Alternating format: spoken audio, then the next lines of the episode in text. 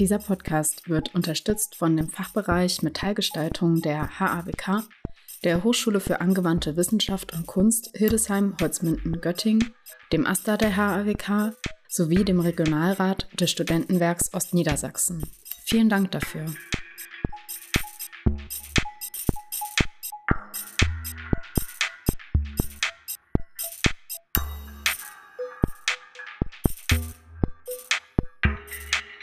Kathleen und ich sprechen heute, es ist Anfang Oktober, mit der Schmuckkünstlerin Sunhi Jäger. Seit vielen Jahren bewegt sich Sunhi im Bereich des Schmucks, wobei sie künstlerisch wie theoretisch forscht und beide Felder in ihren Arbeiten und in ihrer Position verbindet. Dabei fußen Sunhis Gestaltungsprinzipien im Spannungsfeld östlicher und westlicher Kulturen und vernetzen Bedeutungszusammenhänge dieser beiden miteinander. Mit Sunhi Jäger sprechen wir über ihr erweitertes Schmuckverständnis, wie es sich in ihren Denk- wie Arbeitsprozessen und der praktischen Ausführung zeigt. Wir sprechen über das Erzählen von Materialität und seiner Zeitlichkeit und welche Personen und Orte Sunhis Arbeiten wie auch das Sprechen über diese prägten.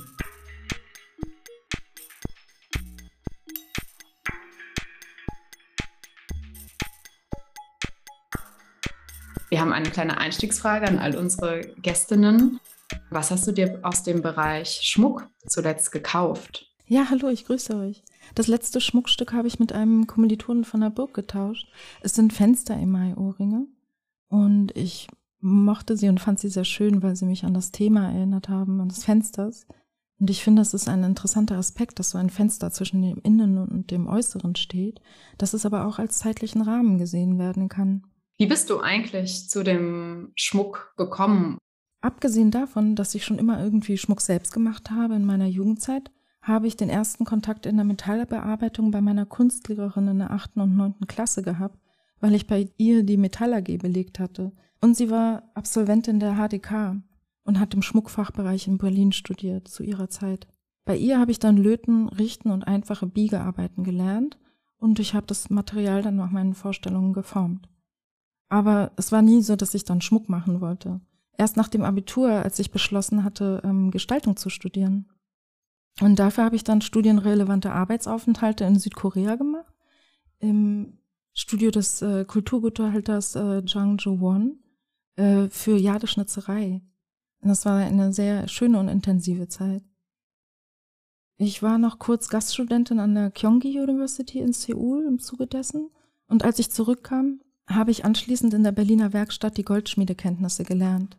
Das heißt, du hast drei Praktika gemacht, bevor du in Edo Oberstein angefangen hast?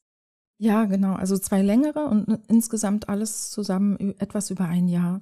Die Gasthörerschaft war eher zwei Wochen vor Abflug und äh, in dem konnte ich dann den Ablauf an der Uni schon mal kennenlernen. Ach Wahnsinn, was finden sich ja noch so weitere Schritte? Du hast ja zuerst in Eder Oberstein studiert und bist dann nach Halle zum Diplom gegangen und hast anschließend dein Meisterschülerinnenstudium angefangen und beendet. Was hast du denn alles aus dieser Zeit mitgenommen? Was prägte dich und welche Umwege gab es auch eventuell? Ah ja, in dieser Zeit habe ich einfach eine Menge Fragen mitgenommen und ich bin sehr dankbar, dass ich diese Fülle an Möglichkeiten erfahren konnte. Ich habe beide Standorte in Zeiten von Veränderungen und Wechseln erlebt, daher habe ich bei ziemlich vielen verschiedenen Lehrenden studieren können. Ich habe dadurch auch verschiedene Materialwerkstätten kennengelernt. Und auf dem Weg habe ich verstanden, dass einfach alles im Prozess sich befindet und dass jede Arbeit, die man macht oder jedes Modell Teil eines Entwicklungsprozesses einer Form oder einer Thematik ist, die man bearbeitet und die sich immer wieder weiter wandelt. Das hatte mir Ute Eizenhöfer auf dem Weg mitgegeben. Und ich habe erst später vollständig begriffen, als sich meine Arbeitsprozesse mehr verdichtet hatten und ich dann viel gezielter in diesen Entwicklungsprozess eingreifen konnte. Erst dann habe ich die Thematik, zu der ich arbeite, zu einer Aussage formen können. Eine andere wichtige Methode, die ich gelernt hatte, ist, die Arbeit in verschiedene Proportionsverhältnisse zu setzen oder zu übersetzen. Das heißt, bei Schmuck dann einfach alles mal viel größer zu machen. Und dieses veränderte Verständnis oder diese veränderte Erfahrung zwischen dem Körper und dem Objekt zeigt ziemlich schnell, wo die Stärken oder auch die Schwachpunkte liegen. Es ergibt auch immer wieder einen neuen Aspekt auf die Arbeit. Und einige meiner Arbeiten sind freie Arbeiten, die zum Teil lebensgroße Konzepte im dreidimensionalen Raum sind. Diese Arbeitsweise ist auf Lothar Brügel zurückzuführen, der mir damals in Ida Oberstein die Arbeit im plastischen Bereich näher gebracht hat. Und ich beginne eigentlich auch immer die Arbeit im Schmuck als ein Objekt oder als ein Konzept. Und ob es sich dann an den Körper fügt, ist am Anfang völlig offen. Die Fragen, die ich dann von Theo Smets und später von Daniel Kruger und Nana Meland gestellt bekommen habe, was Schmuck ist oder was tragbar sein bedeutet, haben mich dazu gebracht, Schmuck aus meiner eigenen Perspektive zu erarbeiten, die Grenzen abzutasten und Schmuck auch ganz klar im gesellschaftskritischen Kontext zu sehen. Im Diplom an der Burg, dann bei Melanie Isferding und Hans Stofer habe ich gelernt, wie ich Schmuck mache und wie ich alle Aspekte meiner Untersuchungen zusammenfließen lasse, egal in welchem Material oder Medium das dann ist. Und wie ich dem Material und der Bedeutung dann zu einer Aussage forme. Ich finde das total inspirierend und auch greifbar zu hören, wie sich all die Wege, Gedanken, Fragen, aber auch die Personen, die dich da begleiten durften, sich dann zu einem zusammensammeln und sich da ja auch irgendwie verdeutlichen in deinem ganzen Prozess und Wegen, die du da gegangen bist. Ja, bestimmt lässt sich auch im Nachhinein dann leichter erkennen und zusammenfassen, oder? Ja, in jedem Fall. Wenn man selbst in der Zeit ist, dann sieht man, steht man oder man steht sehr dicht davor und sieht nichts. Und erst im gewissen Zeitabstand ergibt sich die Distanz, die auch einen vertiefenden Blick geben kann über die Entwicklung, die man selbst gemacht hat. Ich habe auch gelernt, die Feinheiten meiner Zusammenhänge meiner Arbeit besser zu erkennen. Und ich bin Hans Stofer dankbar, dass er mir die Zeit gegeben hat, auch in den anschließenden Studien Antworten auf viele meiner Fragen zu finden. Und die äußern sich im angewandten wie auch im plastisch freien Bereich. Was prägt dich denn beim Arbeiten? Ja, zunächst natürlich mein Verständnis von Kultur und der Unterschied oder die Gemeinsamkeiten der ostasiatischen und westlichen Kultur. Und meine Prägung prägt meine Arbeit. Ich bin als Tochter einer Südkoreanerin und eines Deutschen in Berlin der 80er Jahre geboren. Von daher haben sich meine theoretischen Arbeiten in Ida Oberstein zunächst mit dem Aspekt des Analogen und des Digitalen beschäftigt. Aber auch die Gedanken des Bauhauses haben einen großen Einfluss auf meine Arbeit genommen. Und ich wollte allerdings noch weiter forschen nach dem Diplom in Ida Oberstein, was Kandinsky mit dem Geistigen in der Kunst meint und was andere darüber gedacht haben. Oder wie ich lerne, sichtbar zu machen, was ich denke, nach Paul Klees Satz Kunst gebe nicht das Sichtbare wieder, sondern das mache sichtbar. Und ich fragte mich, wenn ich etwas sichtbar mache, was ist dann für andere sichtbar? Und wie kann ich das, was sichtbar wird, viel besser steuern? Nachdem ich die Seminare und Vorlesungen über Ästhetik und Kunstgeschichte an der Burg besucht hatte, habe ich mein eigenes Forschungsfeld nochmal vertieft, und zwar auf die philosophischen Entwicklungen ähm, nach der Zäsur in Europa und auf die ostasiatische Ästhetik. Und so habe ich dann meine Arbeiten in Einklang mit meiner Person bringen können. Ich habe die Themen über die Grenzen zwischen dem Materiellen und dem Immateriellen bearbeitet. Mm. Und dadurch, dass sich das Denken über Materialität in diesen beiden Kulturkreisen ja immens unterscheidet, hat sich für mich ein großes Spannungsfeld, in dem ich arbeiten konnte, geöffnet. Und so konnte ich auch neue Bedeutungsebenen in meine Arbeit mit einbeziehen. Und du hast gerade schon ein bisschen angedockt, in welche Richtung Schmuck für dich gehen kann oder auch in welche Dimension. Vielleicht können wir noch ein bisschen mehr über deinen Schmuck und deine Gedanken über oder zum Schmuck sprechen. Was bedeutet für dich die Körperbezogenheit von Schmuck? Wie ist diese präsent oder vielleicht auch mal nicht präsent? Ja, mm, die Körperbezogenheit ist meiner Arbeiten auf zwei Arten präsent. Die eine hat zur anderen geführt. Zunächst einmal, immer wenn ich ein Schmuckstück betrachte, denke ich es als Objekt. Von daher sehe ich die Abwesenheit des Körperlichen als ein starkes Thema im Schmuck. Das Abwesen wird im Chinesischen mit den Worten Nichtsein übersetzt. Und um diese Thematik des Unkörperlichen im Schmuck zu übertragen, ist für mich sehr spannend. Von daher habe ich Arbeiten gemacht, in denen Schmuck abgebildet wird. Zum Beispiel habe ich ein Schmuckstück aus Metall in meiner Diplomarbeit als Werkzeug gebraucht, um Wasserzeichen im Papier herzustellen. Und dieses Schmuckstück, das den Titel Konstellationen trägt, kann in verschiedene Variationen gelegt werden, weil es aus beweglichen Elementen besteht. Und das Konzept der Arbeit Labyrinth, die daraus folgte, liegt darin, aus diesen einzelnen Variationen des Werkzeuges als Wasserzeichen abzubilden – und die Variationen mit ihren Doppelungen und Spiegelungen hat eine ganze Fülle von handgeschöpften Bögen entstehen lassen, aus denen ich dann 16 Möglichkeiten ausgewählt habe, die sich aus acht verschiedenen Variationen ergaben. Und ich begreife Schmuck als Träger einer Botschaft. Das hat mich dazu geführt, die Handlung, die von einem Schmuckstück ausgeht, losgelöst von dem schmuckbezogenen Kontext zu sehen und in eine andere Beziehung zum Körper zu stellen, wie zum Beispiel als ein Blatt Papier. Und das untersucht den schmuckrelevanten Kontext in einem untypischen Feld der Anwendung. Aber es erweitert meinen Denkbereich im Schmuck um Briefe, Fächer, Gedichtrollen oder dem Glockenspiel. Ich erweitere die Körperbezogenheit damit auf viele erdenkliche Handlungsoptionen wie des Spielens, Fächelns oder des Schreibens, die für mich auch schmuckimmanente Handlungen sind. Es sind sozusagen beides Reflexionen darüber, Schmuck als innerliches Tragen zu begreifen und zu thematisieren. Welche Rolle, weil du eben auch von dem Glockenspiel und dem Fächer gesprochen hast, welche Rolle nehmen Gebrauch und Verbrauch in deiner künstlerischen Position ein, ebenso in deinem Umgang mit Materialität? Ja, ich gehe nach einer kulturellen Entwicklung aus, in der wir uns befinden und die sich in so einem rasanten freien Fall des Konsumierens und Verbrauchens äh, entwickelt hat. Und die Frage, die sich nach dem Gebrauch der Dinge gestellt, hat sich auch geändert. Und zwar werden die Objekte nicht mehr als Artefakte betrachtet, sondern mehr als ephemere, als schnell verbrauchende Gegenstände. Das hat dazu geführt, dass sich das Leben in gewisser Weise destabilisiert. Denn die gleichbleibenden Dinge sind Gegenstände, die identitätsstiftend und stabilisierend wirken. Und Schmuck ist definitiv eins dieser Gegenstände, die in ihrer Lebenszeit verkürzt worden sind. Und diese Frage interessiert mich. Welche Auswirkungen hat diese verkürzte Lebensdauer der Dinge oder Informationen auf unser Leben?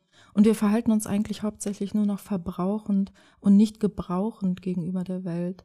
Denn die digitalen Realitäten sind arm an dem Narrativen oder dem andauernden Zeitabschnitten der lineare Verlauf ist sozusagen abhanden gekommen. Mhm. Von daher sehe ich Schmuck als künstlerische Disziplin auch als eine Möglichkeit, dieser Beschleunigung entgegenzuwirken, die stattfindet in unseren Lebensbereichen. Und man kann entgegenwirken, indem man diesen einzelnen Übergängen oder Gedanken, die im Leben eines Menschen sehr wichtig sind, äh, zu thematisieren. Und ich sehe die Möglichkeit, dem Denken und dem Nachsinnen über nicht alltägliche Themen einen Raum zu geben. Meine Arbeiten hinterfragen diesen Umgang, indem sie äh, sehr filigran oder durchscheinend sind. Oder sie haben empfindliche Oberflächen.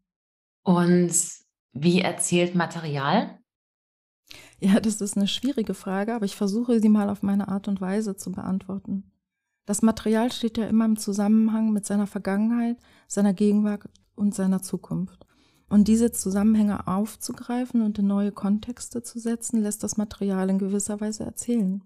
Und das Knüpfen von neuen Bedeutungsebenen, wozu Matzum da ein gutes Beispiel beschreibt, liegt für ihn sozusagen in der Dekonstruktion überholter Werte und Bedeutungen, die von der Materialerscheinung oder der Materialoberfläche ausgehen. Es führt dann zu einer sogenannten Entschränkung, wie er schreibt. Und hier kommen verschiedene Methoden zur Anwendung, die dann im Umgang mit dem Material liegen, wie zum Beispiel des Verhüllens, dem Zerstören oder aber auch dem Herausstellen einer ganz bestimmten Qualität eines Materials. Vielleicht könnte man sagen, es ist ähm, das Verhältnis zwischen einer Materialqualität und seiner Form. Es kann aber auch erzeugt werden, indem man eine neue Materialzusammensetzung entwickelt, die dann in ihrer Anordnung so in die Komposition führt und die einen gewissen Klang oder eine Klangfarbe wiedergibt. Welche Notwendigkeit hat Materialexperiment und Materialmanipulation in deiner Arbeit? Und aus welcher Motivation heraus arbeitest du mit deinen Materialien?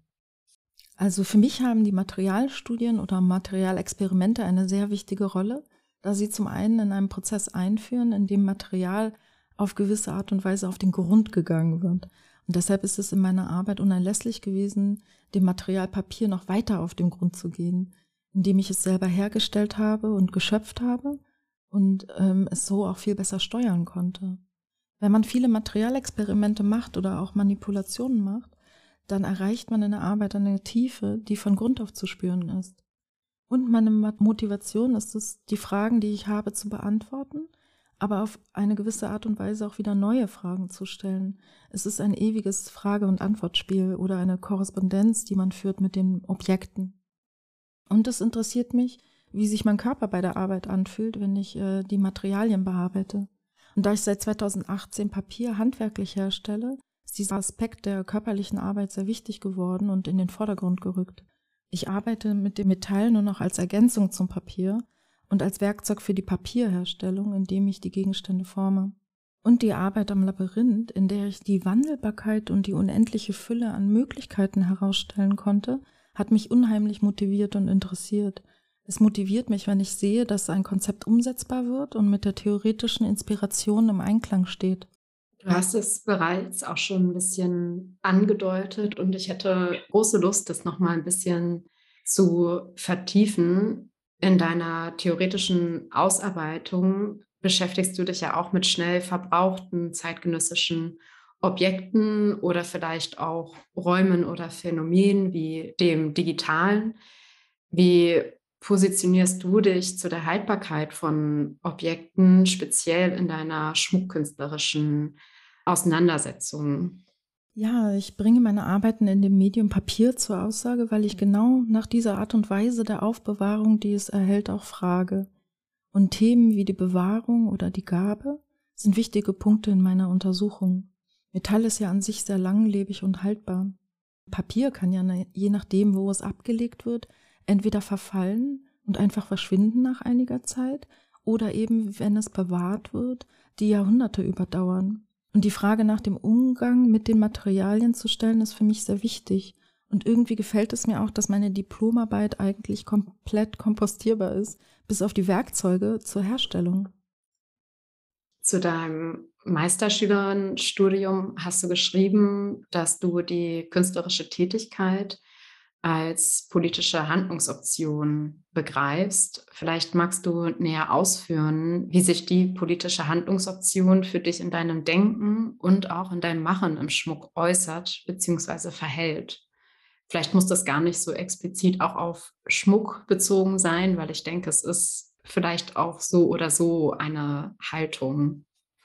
Ja, meine Arbeit ist meistens nicht eine explizit politische. Aber ich denke, dass jede gestaltende Arbeit eine Handlungsoption ist. Meiner Meinung nach hat jeder Raum, der frei gewählte Themen zur Diskussion stellt, eine politische Auswirkung, wenn ein Raum für die Sinnbildung geschaffen wird, der gesellschaftsbildend wirkt. Diese Philosophie ist eine Theorie, aber ihr fehlt die ausführende Praxis. Die gestaltende Arbeit ist so eine Praxis im Sinne einer philosophischen Überlegung, um dem kritischen Denken eine Möglichkeit der Darstellung zu geben, indem es sinnstiftend wirkt. Und es ist wichtig, diese selbstverwalteten Bereiche weiter aufzubauen. Daher ist es großartig, dass sie diesen Podcast macht, in dem es um Austausch und Vermittlung von Erfahrungen und Themen über die kulturellen Zusammenhänge geht. Und es gibt noch sehr viele Themen, die, über die es wichtig ist äh, zu sprechen, wie zum Beispiel über das Thema der Identität, das eines der Schlüsselthemen im Schmuck ist, die die individuelle Geschichte der Schaffenden und der Tragenden wiedergibt. Vielen Dank dafür. Du hast gerade auch total toll summiert, dass eben natürlich ein Sprechen über etwas in vielleicht so einem Format wie einem Podcast, aber dafür gibt es ja ganz vielfältige Räume, aber eben auch die Räume der Herstellung, die Räume des Denkens oder des Fühlens zu der Herstellung, ebenso die Räume, in denen das repräsentiert wird, per se gesellschaftlich irgendwie eingebettet sind und dann sich ja auch möglicherweise gesellschaftlich verhalten und somit politisch, nicht im Sinne eines Slogans auf einem Wahlplakat, ähm, aber im Sinne von einer Äußerung in einer vielleicht auch oder unbedingt auch historischen Gewordenheit oder Einbettung sich dort nun mal eben verhalten. Und das hast du gerade auch nochmal total gut ähm, pointiert. Ja, danke. Es kommt ein kleiner inhaltlicher Sprung wieder zurück zu deinen Arbeiten. Das Ritual spielt in deinen Arbeiten ja eine große Rolle. Was bedeuten rituelle Räume für dich? Hm, es ist in erster Linie eine Kennzeichnung eines Raumes in Stille und er bedeutet für mich, dass ich ganz bei mir bin. Die Thematik des Rituals ist ein wichtiges Thema, weil es hier einen linearen Raum gibt, der einer ganz bestimmten festgelegten Abfolge nachgeht, wie zum Beispiel in einer Teezeremonie oder eines Tanzes. Ich habe dazu eine Arbeit gemacht, die am Eingang heißt, und es sind 16 kleine Glocken, die vor dem Betreten meiner Ausstellung mit einem Fächer in Schwingung gebracht werden können. Und historisch hat der Schmuck auch viele Verbindungen zu diesem Thema. Und ich sehe, dass das Geschichtliche durch Schmuck auch ganz anders überliefert werden kann, als es etwa in einem Buch überliefert wird. Schmuck regt die Fantasie an und findet seine Narration im Material. Und der geschichtsträchtige Schmuck lässt sozusagen die Präsenz einer vergangenen Zeremonie der jeweiligen Zeit auch ganz anders aufleben. Mit der Betrachtung meiner Arbeiten möchte ich sozusagen auch einen Raum schaffen, in dem etwas aufleben kann. Wir haben in einem Gespräch im Förderverein Julian Noack verfolgen können, dass deine Praxis und deine Gedanken geprägt sind durch geisteswissenschaftliche und philosophische Auseinandersetzungen. Wie transferierst du diese Bereiche in deine Objekte? Ja, in erster Linie interessiert mich, wie die Dinge funktionieren und warum sie so sind, wie sie sind und was bisher dazu gedacht wurde. Ich untersuche, wie sich der Mensch im Nichtalltäglichen zu diesen Dingen in Bezug setzt. Ich versuche das substanzbezogene Denken zu hinterfragen, indem ich Schmuck als ein Phänomen in Gestalt der Auflösung seiner Langlebigkeit begreife. Das schafft einen neuen Raum für seine Verortung oder seiner Tragbarkeit. Mit dem Erforschen des Denkens über die Abwesenheit betrachte ich den Gebrauch von Schmuck aus einem substanzlosen Blickwinkel. Daher verwandle ich den Schmuck in ein Werkzeug, in ein Instrument oder in ein Spiel. Du verortest deine Arbeit im Spannungsfeld zwischen östlichen und westlichen Kulturen. In welchen Bereichen ist dieses Feld wie ausgeprägt? Ähm, ja, ich setze Kontraste, indem ich das substanzorientierte Denken hinterfrage und mit den Themen der Abwesenheit und dem Denkmodell der Lehre entgegensetze. Und das Denkmodell oder das Konzept der Lehre hat im ostasiatischen Raum seine Entwicklung natürlich auch in religiöse Richtung erfahren. Allerdings war es so vor 300 vor Christi ein Denken des chinesischen Meisters Zhuangzi, der sich mit dem Nichtsein, also dem substanzlosen Wesen auseinandergesetzt hat. Und Kenya Hara hat zu diesem Denkmodell Gestaltungsprinzipien und die Entwicklungsgeschichte im japanischen Raum erarbeitet.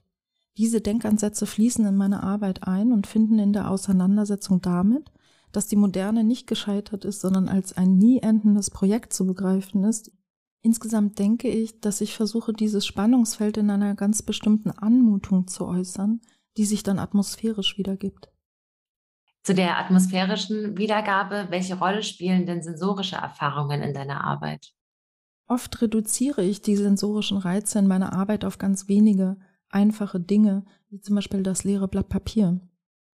Und das erscheint auch nur im ersten Moment leer zu sein, denn beim Einfallen des Lichtes in den Bogen wird deutlich, dass sich dort die Abbildung befindet. In gewisser Weise schaffe ich dadurch eine Irritation zu den gängigen Erwartungen, die Schmuck so mit sich bringt. Denn am Ende stellt sich die Frage, wo ist denn hier der Schmuck? Hier sind nur Bögen und ein Buch. Und auf der anderen Seite habe ich später in meiner Arbeit die sensorischen Ereignisse erweitert und stärker herausgestellt, wie durch das große Glockenspiel, das ganz zarte Töne wiedergibt, wenn man es anklingen lässt, oder ich habe die Kleidung aus Papier gemacht, die leicht im Wind mitschwingt und in der der Schmuck nur noch als Schatten durch das durchscheinende Papier zu erkennen ist. Ich habe in meiner Arbeit im Meisterschülerstudium genauso einen Raum schaffen wollen, in dem es mehr als nur visuelles erfahrbar wird und in dem es was zu hören gibt. Ich wollte was Schwingendes mitgeben und die Erfahrung des Spielens ermöglichen. Das war mir wichtig. Was würdest du jungen Schmuckkünstlerinnen mit auf den Weg geben aus deinen Erfahrungen, die du jetzt die letzten Jahre gemacht hast? Ähm, ich denke, es ist wichtig, immer neugierig zu bleiben und sich den Fragen zu stellen, die aufkommen. Es ist auch wichtig, diese selbstverwalteten und selbst aufgebauten Räume weiter zu schaffen. Und ich denke, dass Schmuck als künstlerische Disziplin eben einen wunderbaren Anlass gibt, um ganz viele Diskussionen die in der Gesellschaft vonstatten gehen, auch einen Raum zu geben. Ich denke, es ist wichtig, auch bei sich zu bleiben in der künstlerischen Arbeit. Und es gehört auch eine ganze Menge Mut dazu. Also man könnte sagen, dass es wichtig ist, auch mutig zu bleiben, auch wenn es mal schwer wird oder der Prozess irgendwie ins Stocken geregt. Vielen Dank. Vielen Dank. Ja, ich danke euch. Vielen lieben Dank für diese Einladung. Wenn du diese Folge mochtest, folge uns und gib uns gerne eine Bewertung. Dies hilft uns, noch mehr Menschen mit diesem Podcast zu erreichen. Danke.